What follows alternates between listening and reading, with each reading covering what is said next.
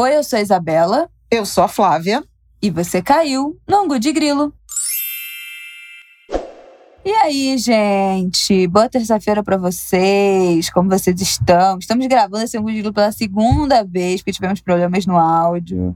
Não está sendo fácil essa semana. Vive um drama a equipe de Angu de Grilo. Ai, ninguém merece. Vamos lá, correndo contra o tempo para entregar esse episódio na terça-feira às 8 da manhã, como é de praxe nesse podcast. Bom, essa semana nós vamos falar sobre a cúpula do clima, é, quais foram as metas, as promessas que os países que participaram da cúpula, né, os principais países aí emissores de gases contribuintes para o efeito estufa, quais foram as promessas que eles deixaram em seus discursos, inclusive o Brasil, e também vamos falar da situação da Índia, gravíssima, está vivendo uma explosão de números de casos, uma terceira, segunda barra terceira onda, veio muito forte a partir de um festival religioso hindu, maior festival religioso hindu que está acontecendo lá agora e fez esse número de casos explodir. A Índia hoje é o epicentro da pandemia, preocupa o mundo inteiro e de quebra, como bônus, né?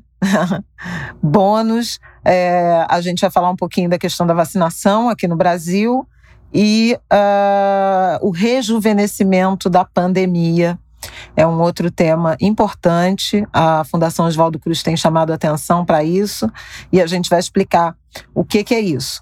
E para fechar, o veredito do júri sobre o assassinato de George Floyd.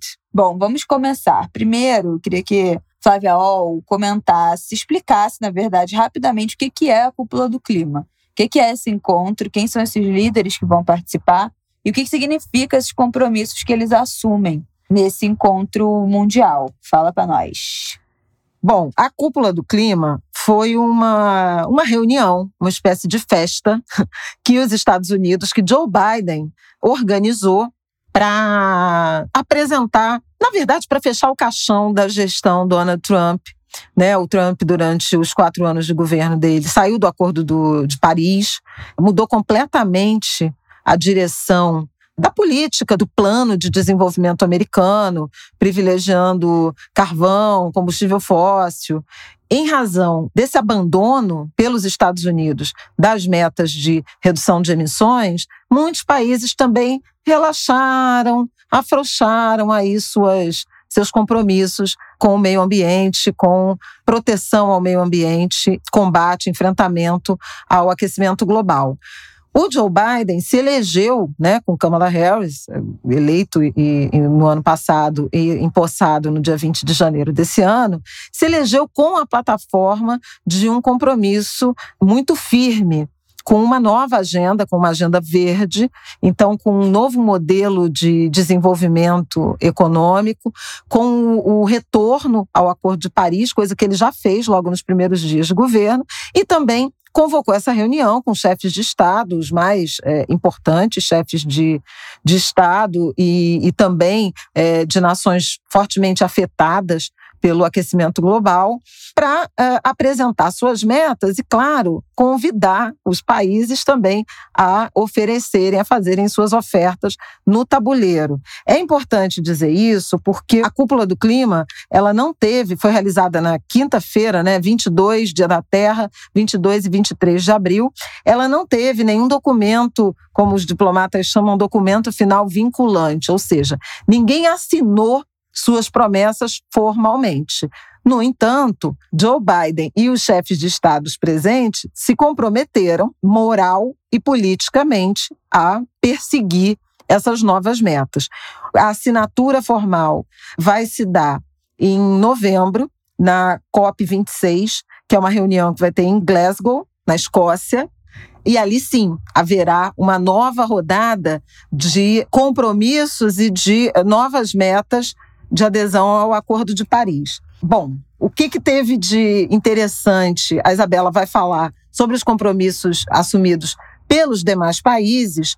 E eu queria analisar. A de Brasil. É, que Bolsonaro, o que eu vou falar é, é, objetivamente, o discurso de Jair Bolsonaro. Isso porque dois anos e praticamente dois anos e meio de, de um governo que teve um desempenho absolutamente desastroso né? intencionalmente desastroso do ponto de vista da preservação do meio ambiente.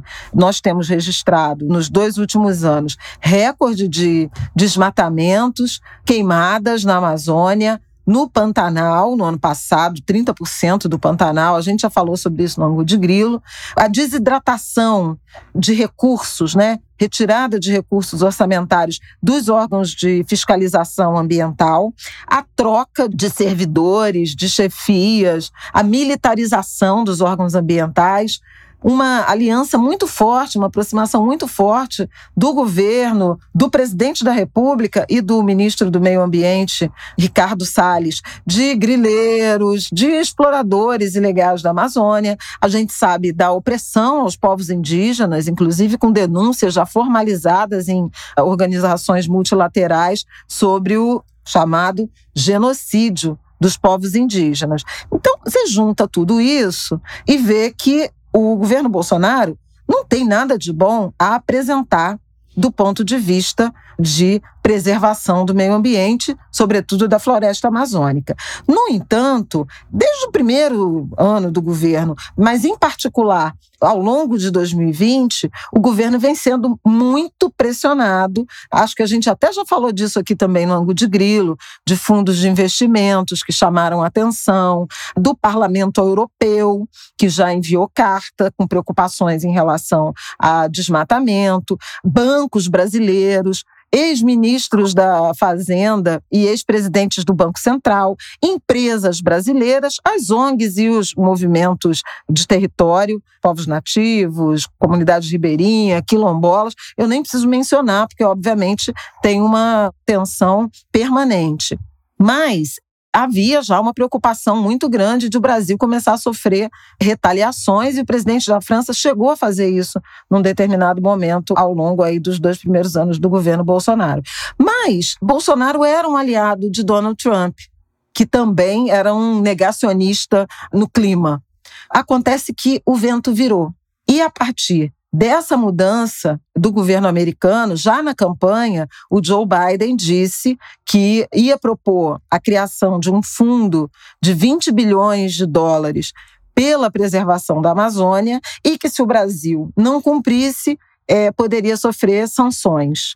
O enviado americano para a questão climática, John Kerry, esteve, se reuniu com o governo brasileiro e fez um tweet dizendo que esperava anúncios, medidas, ações objetivas na direção do desmatamento. Tem gente participando aqui. É, hoje nós temos participação, né? Como a gente está tendo que regravar na segunda de tarde, tem uma pessoa aqui acordada. Acesa. E exigindo engajamento da sociedade civil e das comunidades tradicionais dos povos indígenas, né, em particular. O Bolsonaro escreveu uma carta para o Joe Biden dizendo que tinha interesse em apresentar planos e que contava com dinheiro, esperava recursos né, dos países desenvolvidos pela proteção da Amazônia. E uma série de organizações, artistas, personalidades, ONGs e até governadores brasileiros escreveram para Joe Biden chamando atenção para o risco de acreditar no Bolsonaro como um, receber um cheque em branco do Bolsonaro. Tinha que cobrar resultados, porque nada do que o governo dele apresentou ao longo desses dois anos e meio foi na direção da preservação ambiental. Pois bem, o discurso era super aguardado e uma nota que eu acho importante a gente ressaltar: o Brasil, que sempre foi protagonista né, nesse tema, Bolsonaro foi o 19 a discursar, segundo a Folha de São Paulo contou. A reunião começou na manhã né, de quinta-feira e ele só foi falar com uma hora e 45 já de reunião, o que dá a medida do ponto de vista de quem entende de relações internacionais, de diplomacia, entende que o Brasil perdeu relevância.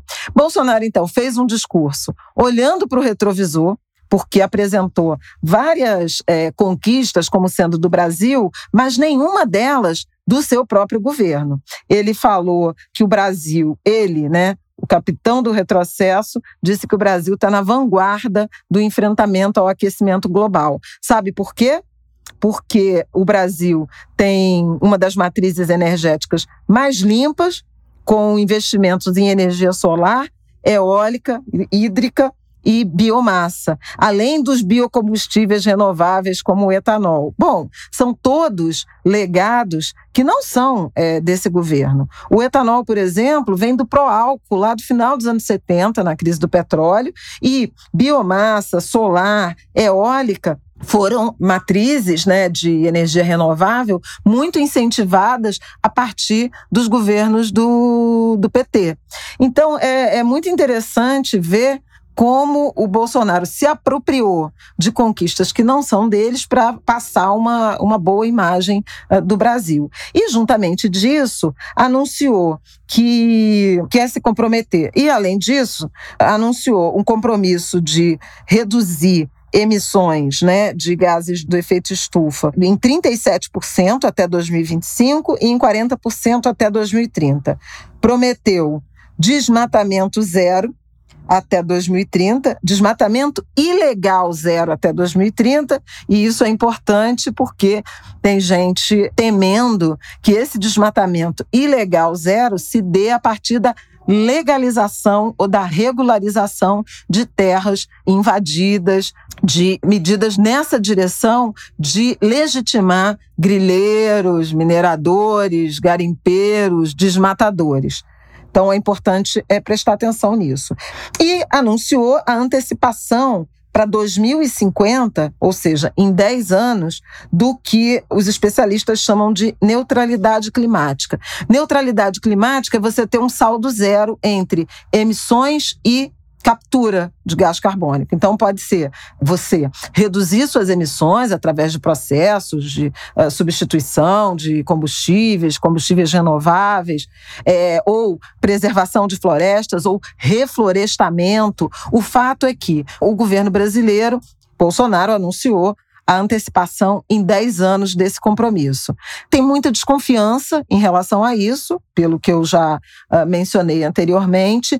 Ele disse que estaria duplicando o orçamento para a área de fiscalização e, no entanto, na sexta-feira, quando o orçamento foi sancionado, se viu nova redução, novos cortes no, no orçamento do Ministério do Meio Ambiente. Portanto, há muita desconfiança e uma necessidade para o mundo que o Brasil apresente resultados, o que não parece tarefa fácil diante do governo Bolsonaro e do histórico desse governo até aqui.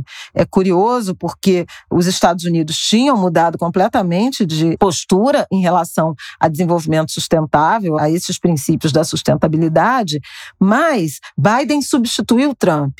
Então, os Estados Unidos chegaram nessa reunião como anfitriões né, da, da reunião, mas acompanhados de um novo par, e o Brasil quer dizer que vai mudar de comportamento, levando seu velho par, Jair Bolsonaro. Por isso, uma enorme desconfiança até aqui. Como eu disse, esse não houve documento vinculante, então vamos esperar se até novembro desse ano o Itamaraty, o Ministério do Meio Ambiente, o governo brasileiro efetivamente avança em apresentar as formas como chegará a essas metas de redução de emissão, de emissões, de desmatamento e de neutralidade climática para se comprometer aí sim formalmente na COP 26.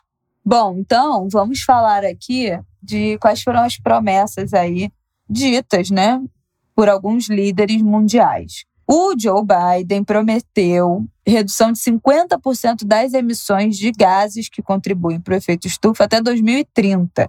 Já tem gente duvidando desse número, que isso vai realmente acontecer, porque as multinacionais, empresas privadas não deixariam. Então já é uma promessa ambiciosa aí do Biden de fazer essa redução. Outro país, a China, afirmou que vai começar a limitar o consumo de carvão, o uso de carvão como energia como fonte de energia, né? Até 2025 e pretende acabar com esse tipo de matriz energética até 2030. Ele disse também que o pico de emissões da China vai se dar do efeito estufa antes de 2030 e que a neutralidade. E aí? Pelo visto, tem alguém que gosta da China, né? Para participar. E Ou aí? Não gosta, sei lá. E também foi prometido que a China vai atingir essa neutralidade da emissão de gases até 2060. Deixa eu falar uma coisa interessante da China. Eles anunciaram lá que poderão é, retalhar, criar sanções comerciais para países que não cumpram essas metas de redução nos próximos 45 anos. Olha seja, o problema o que pode estar tá à espreita do Brasil se os compromissos assumidos não forem cumpridos. É, a promessa do Canadá foi fazer um corte de 40% a 45% das emissões dos gases que contribuem para o efeito estufa até 2030. O primeiro-ministro Justin Trudeau também lembrou que o país está proibindo, já proibiu alguns tipos de plástico e está plantando árvores, está numa missão aí de reflorestamento. A Alemanha prometeu neutralidade climática até 2050, então também 10 anos antes desse prazo, e também pretendem acabar com o carvão como uma fonte importante, uma grande fonte do país de energia, né, de produção de matriz energética. A Alemanha também duplicou seu financiamento à economia sustentável. A França está pretendendo taxar as empresas de comércio de bens e serviços que emitam gás, que não façam essa redução, que não tenham uma política de redução de gás que contribua para o efeito estufa. Então, eles querem estabelecer um preço para o carbono e as empresas que lançarem esses componentes no ar terão que pagar um tipo de taxa ou um tipo de multa por essa poluição. A Rússia quer regulamentar investimentos estrangeiros para é, empresas ou projetos que tenham a ver com energia limpa. Então, se você é uma empresa e quer criar uma coisa de energia limpa, um projeto de energia limpa na Rússia, a ideia é que o país dê condições de investimento para isso. Eles dizem que nesse momento 45% da matriz energética da Rússia tem baixa emissão de, de carbono. E a ideia é reduzir ainda mais, disse que já reduziu suas emissões em relação aos níveis de 1990, disse Putin. Reino Unido quer tornar a vida doméstica mais sustentável, o que eu achei um tanto quanto estranho, assim, né? Admito, eu acho que a gente é acaba naquela máxima do ah, tome banho em cinco minutos para o agronegócio usar um trilhão de toneladas de litros de água em uma bela desconfiadíssima hora. de Boris Johnson. Então, assim, achei meio nada a ver. Eles estão pensando em formas de neutralizar as emissões da vida doméstica, como voos de avião e as emissões de carbono de, desses gases poluentes pelas casas das pessoas. Então, assim, eu acho que isso pode ser uma coisa muito ínfima, né? Dentro de todo o contexto. A gente sabe que os maiores emissores são as, as indústrias, os automóveis, os meios de transporte. Eu, sinceramente, desconfio que a produção desses gases nas casas, na vida doméstica, seja realmente tão importante assim para esse ser o carro-chefe da mudança climática no Reino Unido. Mas a conferir. É isso. Esse foi o que alguns países prometeram aí, né? De Ô, oh, meu filho, o que, que é? Tá brincando com a sua baba? Martin vota com a relatora.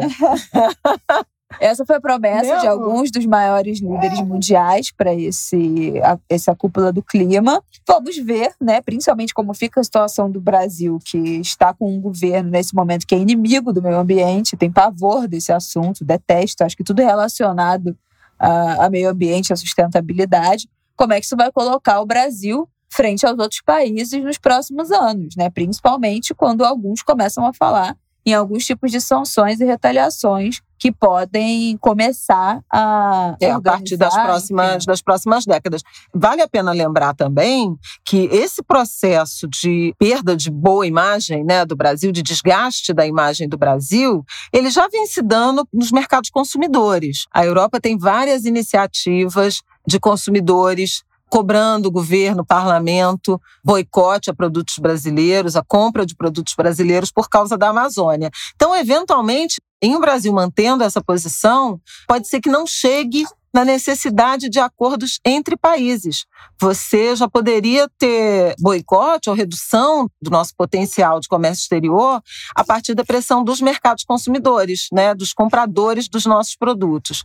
Tanto assim que na semana passada, na terça-feira 13, eu acho que foi dia 13, sim, de abril, o CEBEDS, o Conselho Empresarial Brasileiro pelo Desenvolvimento Sustentável, também divulgou uma carta reivindicando ao governo a antecipação da meta de neutralidade climática para 2050, antecipação em 10 anos, e dizendo que isso seria positivo para o Brasil do ponto de vista econômico, comercial e reputacional. Ou seja, essa carta foi assinada por 28 CEOs de grandes empresas, Shell, Marfrig, BRF, Bradesco, Itaú, grandes Natura, grandes empresas brasileiras que estão muito preocupadas, obviamente, com a imagem internacional do país e com seus próprios negócios. Gente, nós temos um bebê aqui que aprendeu a fazer bolinha de cuspe com a boca e a gritar.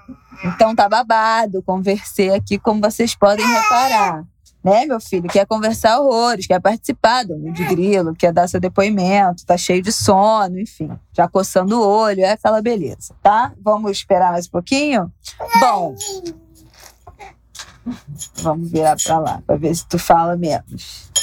Bom, queria passar para a gente comentar aqui a situação da Índia gravíssima nesse momento e queria explicar um pouquinho o que está acontecendo. Né? A Índia já tinha, na virada do ano, no início do ano, feito um discurso de que eles tinham ultrapassado, a questão do coronavírus já era uma questão ultrapassada, tinham reduzido o número de casos e realmente, assim, é, a onda deles tinha caído muito. Eles tinham, tinha até, enfim, é, uma desconfiança de que eles tinham atingido a imunidade de rebanho, já que a vacinação lá não teria dado conta ainda de vacinar o 1 bilhão e 300 milhões de pessoas que, que vivem na Índia.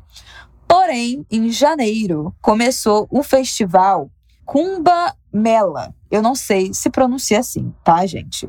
Estou me esforçando aqui. É um festival que acontece a cada 12 anos, é durante quatro meses, em quatro cidades diferentes. É o grande festival do hinduísmo, é o maior de todos, é o mais, é, enfim, especial, uma cerimônia sagrada que acontece em quatro banhos. Eles, os, os fiéis, né, vão passeando, vão viajando de cidade em cidade ou vai para a cidade que é mais próxima da sua casa para participar desses grandes banhos coletivos. Ou seja, é uma peregrinação, Isso. né? É, só que com milhões de pessoas. Né? Milhões né? de pessoas. Esse festival geralmente atrai 70 milhões de pessoas durante esses quatro banhos que os fiéis, os hindus, mergulham no, no rio Ganges em outros rios sagrados para se purificar. É uma cerimônia religiosa de purificação. Geralmente, cada cidade recebe entre 15 e 20 milhões de pessoas durante esses banhos, durante os dias dos festivais. E esse festival esse ano começou 14 de janeiro e vai acabar agora dia 27, hoje, quando você estiver ouvindo esse ângulo de grilo, vai ser o último banho, o último dia do festival. O que, que acontece? Qual é a grande questão de, envolvida nisso? Começou em janeiro essas grandes aglomerações por causa do festival e os casos explodiram. O início de abril já foi uma tragédia, o começo de abril foi uma tragédia e o grande pico, bom, o pico continua subindo, mas virou um motivo de alerta esse aumento de casos, mais ou menos ali no dia 15 de abril, em que atingiram a marca de 200 mil casos confirmados em 24 horas e mais de 2 mil mortes. E agora, nesse domingo, tenho até os números aqui para informar vocês de como vai a situação por lá. Ó, os números desse último domingo, dia 25, foram 353 mil casos confirmados, novos casos, e 2.812 mortes em 24 horas. Então, assim, cresceu muito exponencialmente. Mais ainda, acho que a grande surpresa é o aumento de novos casos, né? As mortes estão altíssimas, mas enfim, no Brasil a gente está tendo esses números de mortes super altos há algum tempo. Então, 2.800 mortes para nós já não é nenhuma grande novidade, mas esse número de casos está, assim, avassalador. Então, tudo indica que as próximas semanas serão ainda piores. É, mas com um agravante, né? Que a gente tem lá também subestimado o número de mortes. Uhum. Tem pouca testagem, então, assim, a impressão que tem, que a comunidade global tem, é de que o número é muito maior do que esse que está aparecendo, e já tem também problema grave de falta de insumos, de oxigênio, de vagas em hospital, o caos que a gente já viu por exemplo, no Brasil, em Manaus, né, em duas ocasiões, né, na primeira e na segunda onda da pandemia. Isso é o cenário da Índia nesse momento. O jornalista Renato Souza, repórter de política do Correio Brasiliense, postou nesse fim de semana um fio pequeno, assim, falando sobre essa situação de oxigênio. O Hospital Batra, o maior de Nova Delhi, afirmou no sábado que todo o seu suprimento de oxigênio, todo o estoque de oxigênio tinha acabado, com mais de 600 leitos de pessoas internadas. Óbvio, foi um desespero generalizado. Eles receberam um caminhão com carga de oxigênio, mas que naquele momento essa carga duraria para só uma hora e meia. Então vocês imaginam o desespero que não foi.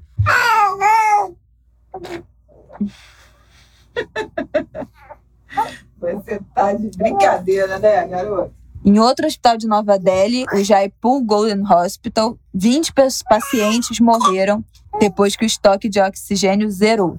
Então, uma situação muito similar com que o Brasil passou com Manaus, né? Acho que todo mundo lembra, nesse começo de ano, a situação de calamidade que enfrentaram os pacientes, as famílias em Manaus, nessa corrida desenfreada por oxigênio. É o que a Índia está passando nesse momento. Tem outras barbaridades acontecendo lá.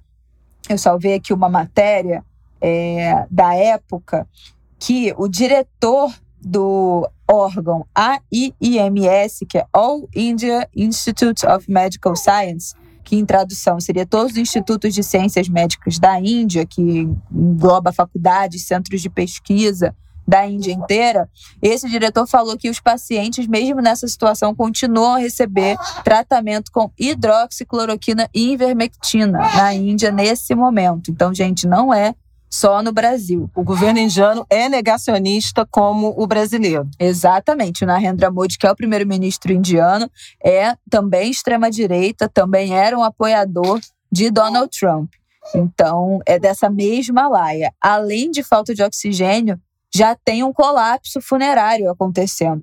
Nesse momento lá estão ocorrendo cremações coletivas. Então, são grandes pátios que os corpos são cobertos com lenha, com madeira, e incinerados a céu aberto, né, nessa cremação coletiva. Tem uma foto nessa matéria da época que deve ter tipo 30 montes de, de lenha, de madeira, em que esses corpos estão sendo cremados coletivamente, porque não está dando conta, né? O sistema funerário não está dando conta. Muito parecido também com o que enfrentou Manaus, Brasil, né? De aumento, São Paulo nos últimos tempos, de aumento dos horários dos enterros, enterros acontecendo até 10 horas da noite, porque não estavam dando conta de outra forma. Então a situação é muito triste. Tem vários sacerdotes hindus que estão com um teste positivo de Covid, porque estavam liderando, estavam participando desse festival e foram infectados.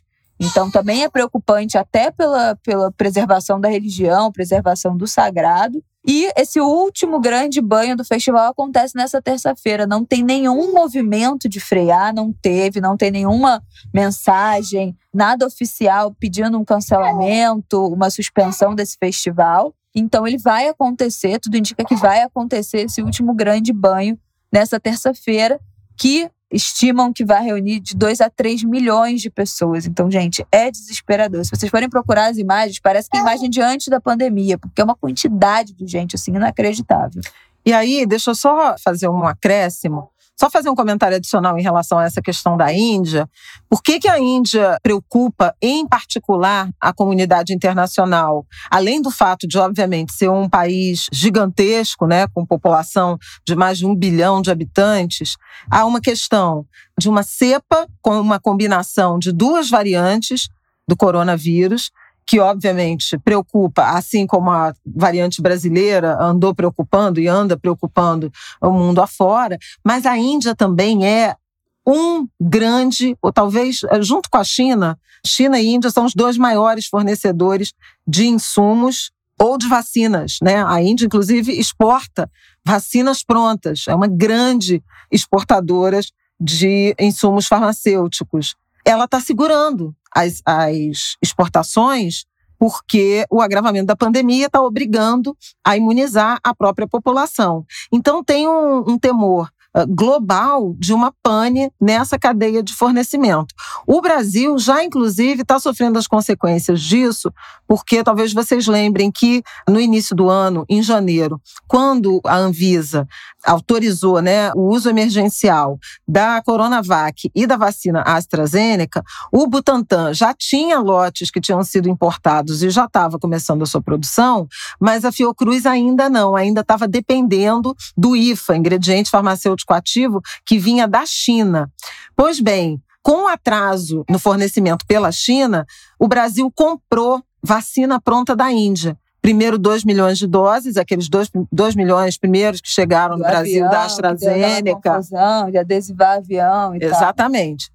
Comprou 2 milhões de doses e depois, em razão também de atraso de produção, a Fundação Oswaldo Cruz comprou mais 10 milhões de doses prontas, né? Da vacina AstraZeneca da Índia. Foi em fevereiro isso. E até agora só 2 milhões de doses foram entregues. Dizer, tem uma pendência ainda de Gente, ele, ele fica olhando, rindo, olhando ele essa avó, rindo, fazendo é bolinha de cuspe. É, é muito amor, muita sedução, gente. É um rapaz que me seduz completamente. então, dos 12 milhões de doses, só chegaram 4 milhões e não tem previsão dos 8 milhões. Nessa segunda-feira, aliás, um lado bom da gente estar tá gravando de novo, é que vários líderes mundiais se comunicaram com o governo indiano, com o primeiro-ministro, inclusive Joe Biden, para oferecer ajuda internacional no enfrentamento à pandemia. E isso oxigênio, equipamentos, máscaras, insumos para fabricação de medicamentos e vacinas. Acho que Alemanha também, Reino Unido também, Arábia Saudita, Emirados Árabes Unidos vários países têm uma, uma aliança global se formando na direção de prestar ajuda à Índia, porque prestar ajuda à Índia significa também, em alguma medida, ajudar os próprios países. É isso, acho que isso que a gente tem que ficar de olho na Índia, principalmente no, ao fim dessa semana e na semana que vem, porque tudo indica que pelo tempo de incubação aí, o número de casos vai aumentar ainda mais depois dessa terça-feira com a continuidade desse festival. E, e, vamos ver né, como se comporta esse país que já está em total colapso. Bom, você quer finalizar, né, falando. É, eu queria falar, já que a gente está falando dessa questão de, de vacina e de contaminação, o Brasil se estabilizou num patamar inaceitável de praticamente 3 mil mortes por dia. Abril, no sábado, dia 24, já tinha se tornado o mês mais letal da pandemia. Passou março, março foram quase 67 mil mortes, março de 2021, e abril já tinha alcançado, ultrapassado essa marca no sábado, dia 24, portanto, o mês mais letal da pandemia em um ano, né? Quase 14 meses é o mês de abril, e a gente está com perspectivas muito ruins, né? Escassez de vacinas, Hoje mesmo, nessa segunda-feira, o ministro da Saúde manifestou preocupação em relação a garantir a segunda dose de quem já tomou a primeira, o que será uma calamidade, porque um mês atrás ele disse que tinha vacina suficiente e autorizou estados e municípios a usarem todos os lotes que tinham, porque depois eles forneceriam a segunda dose. E agora tem um déficit aí de produção e de chegada de vacinas e há uma insegurança em relação a isso. Então a gente está com uma vacinação lenta, um caso grave de transmissão, uma crise social gravíssima e somando-se a isso o rejuvenescimento da pandemia. A Fiocruz também no boletim Observatório Covid chamou atenção para mais essa tragédia o lado bom é que a gente tem um aumento da proteção dos idosos em razão da vacinação que começou pelos brasileiros de idades avançadas. Eh, no Rio de Janeiro, por exemplo, não teve nenhum caso, nenhum surto de Covid no mês de abril em instituições de longa duração, que são os asilos, justamente fruto da vacina. Um resultado muito bom. E a proporção de idosos internados também diminuiu. O dado da Fiocruz é muito interessante. No início do ano, 52% dos pacientes de, de Covid internados tinham menos de 70 anos, ou seja, 48%, quase metade, mais de 70%. Agora, na, em meados de abril, 72% tem menos de 70 anos. A idade média dos casos de Covid e de óbitos também vem diminuindo. Na primeira semana, era a média né, de idade de diagnóstico confirmado de Covid era de 62 anos e de óbitos era de 71 anos. Na 14ª semana epidemiológica, que é meados de abril, a média de casos, né, de idade dos casos de Covid caiu para 57 anos e de óbitos para 64 anos. A demanda por internação de pacientes de 20 a 29 anos no Brasil aumentou em 92%, ou seja, praticamente dobrou de 30, Martin está estarrecido com esse dado. De 30 a 39 anos aumentou em 80% e de 40 a 49 anos aumentou em 75%. Tudo isso, como diz a minha querida Andréa Sadi, tudo isso para dizer que a gente precisa manter o distanciamento, evitar aglomeração, usar máscara PFF2 ou duas máscaras, uma descartável e uma de tecido, a de tecido sem costura no meio, uh, lavar as mãos, usar álcool gel, podendo uh, não sair de casa, podendo trabalhar remotamente, para que a gente se ajude, porque a gente não tem governo para nos ajudar. De fato. E por fim, queria falar do julgamento do Derek Chauvin, o assassino de George Floyd, aquele policial que asfixiou George Floyd com o joelho no pescoço por nove minutos. Foram semanas de depoimentos, 38 testemunhas prestaram depoimento, incluindo colegas policiais e o chefe de polícia. E na terça-feira da semana passada, dia 20 de abril, o júri formado por 12 pessoas, seis autodeclarados brancas, quatro negras e dois mestiços, duas pessoas mestiças, né, autodeclarada mixed race, por unanimidade consideraram o assassino culpado das três acusações: homicídio culposo, homicídio duplamente e triplamente qualificado. A sentença nos Estados Unidos sai depois do veredito do júri, mas a expectativa é de que ele tenha uma pena à altura e isso levou a muita celebração nas ruas dos Estados Unidos, em Minneapolis, né, principalmente, onde George Floyd foi assassinado. Kamala Harris e Joe Biden fizeram pronunciamentos fortes, né, chamando atenção para essa justiça raríssima. Os Estados Unidos têm uma história de impunidade de policiais que cometem crimes e assassinatos, né, com motivação racial, mas também eles que se elegeram com esse compromisso do enfrentamento ao racismo sistêmico, como eles chamam lá, cobraram principalmente o Senado pela aprovação da lei George Floyd, que é de mudanças no protocolo de abordagem, uma série de mudanças nas instituições policiais negros continuam morrendo nas mãos da polícia, mesmo durante o julgamento de George Floyd, ali numa cidade vizinha a Minneapolis, Brooklyn Center, houve o assassinato por uma policial de um jovem negro de 20 anos, o Dante Wright. Então, há uma questão estrutural ainda a ser combatida, superada. A sentença ainda não saiu, mas esse veredito e a reparação financeira que já foi anunciada é, pela cidade aos familiares sugerem que tem uma nova, um novo ambiente. A questão é que isso não seja um caso excepcional dirigido a esse assassinato que foi muito emblemático, que chocou os Estados Unidos chocou o mundo, e, e ele é, represente é, efetivamente o fim da impunidade nos Estados Unidos e o que a gente espera que também inspire o Brasil, né? que tem casos muito mais graves, numerosos e igualmente impunes de violência, de mortes decorrentes principalmente de intervenção policial. Para vocês terem uma ideia, em 2019, só o Rio de Janeiro, a polícia do Rio de Janeiro, matou mais gente que os Estados Unidos inteiro. Foram 1.814 mortes decorrentes de intervenção policial a ponto de vocês estão lembrando que no ano passado o Supremo Tribunal Federal, o ministro Adson Fachin e depois o plenário ratificou a proibição de operações policiais durante a pandemia no Rio de Janeiro. Que, enfim, jamais foi cumprida, né? Segue. Foi aí. cumprida por um tempo e depois que Cláudio Castro chegou ao Palácio Guanabara, né, governador interino, houve um, um aumento novamente.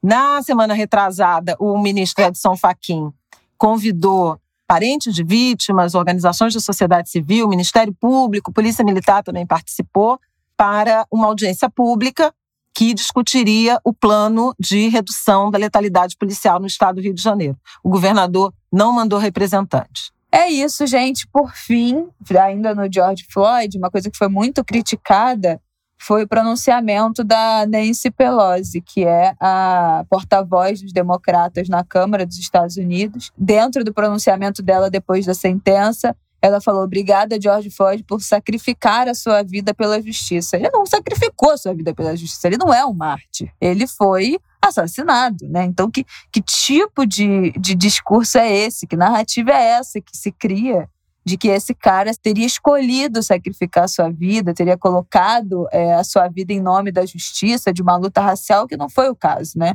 Ele saiu de casa, foi ali e não voltou mais, né? Foi assassinado brutalmente com gente gravando na frente de um monte de gente. Foram 38 testemunhas durante o julgamento e a sentença vai ser proferida no dia 16 de junho. Existe um período aí, o júri declara ele culpado e a sentença é proferida pelo juiz depois de um, de um período. Ele tem um tempo para fazer esse cálculo aí da sentença. Vai ser proferida no dia 16 de junho. É isso, gente. Boa semana para vocês. Terça que vem estamos de volta. Flávia Al foi entrar na edição das seis, correndo, porque a gente teve que gravar expressas esse angu aqui no meio da tarde, porque, enfim, a gravação deu problema do que a gente tinha gravado no domingo. Então, vou me despedir aqui por nós duas. Boa semana, se cuidem, cuidado com a Covid, se possível, fiquem em casa, nada de aglomeração, sem terror da OMS aqui entre os ouvintes do Angodilo, pelo amor de Deus. Vamos nos comportar que o bagulho tá doido, tá? Semana que vem estamos de volta. Fiquem de olho na situação da Índia, que ainda vai dar o que falar. Um beijo. Ah, tu vai falar? Então, gente, beijo. Valeu. Ela voltou para se despedir de vocês. Valeu só, só para dar um, um, beijo de despedida e festejar o Oscar. Semana que vem a gente pode falar um pouquinho mais sobre isso, que eu ainda estou vendo os filmes. Mas muito interessante esse Oscar da diversidade. E para sempre, Chadwick Boseman. E viva Viola Davis. Beijo.